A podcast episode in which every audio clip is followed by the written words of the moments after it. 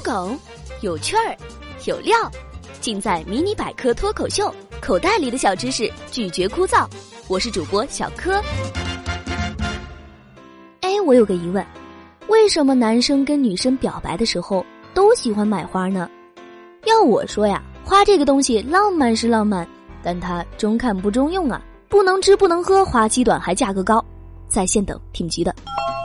有自称是历史一哥的网友给回帖了，他说这事儿说来话长，他就长话短说了，争取在三分钟内解决战斗。紧接着那位仁兄回答道：“嗯，隔着网线你雌雄莫辨，但已初步鉴定是个单身汪。先不说赠人玫瑰手有余香，你知道喜欢漂亮东西装饰是人的本性吗？在早期的人类社会中。”都拿来献宝的漂亮东西，除了随处可见的鲜花、地主家稀有的矿石，就只剩下动物身上的毛皮和骨架了。说句老实话，弯腰摘把路边的野花，比起打磨一块矿石或是捕捉一只动物，要多快好省得多。不知道说什么好，给您劈个叉吧。我正感慨大师兄说的对呀，下面就有一个姐妹给我留言了：花不是只有好看皮囊。还有奇趣的灵魂，丁香茉莉花不仅闻起来香，也还有一定的疗愈作用呢。昙花的香味也像开了挂，可以同时掩盖腐烂食物和排泄物的臭味儿。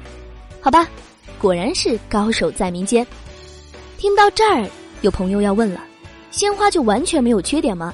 小柯，你是接哪家花店的广告了吗？这呀，还真不是。小女子不才，没有商业头脑。今儿一开始我就说了。鲜花难以保存又容易枯萎，错过了花期，花怪谁？鲜花什么都好，就是价格不太友好。所以在绝大多数人类文明发展的初期，鲜花往往只有贵族和统治阶级才能享用。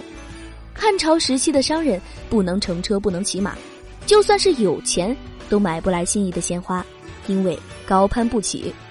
无论是重重时光的打磨，还是定型定量的科学分析，我们都有充足理由相信，送花确实是人类社交生活中至关重要的环节之一。没错，即使在有很多更时尚、更实用的礼物可供选择的今天，这一行为依旧不会被淘汰或取代，因为它仍代表着人类最初也最根深蒂固的某部分天性：对美的向往，对感情的寄托，对珍贵之物的爱护。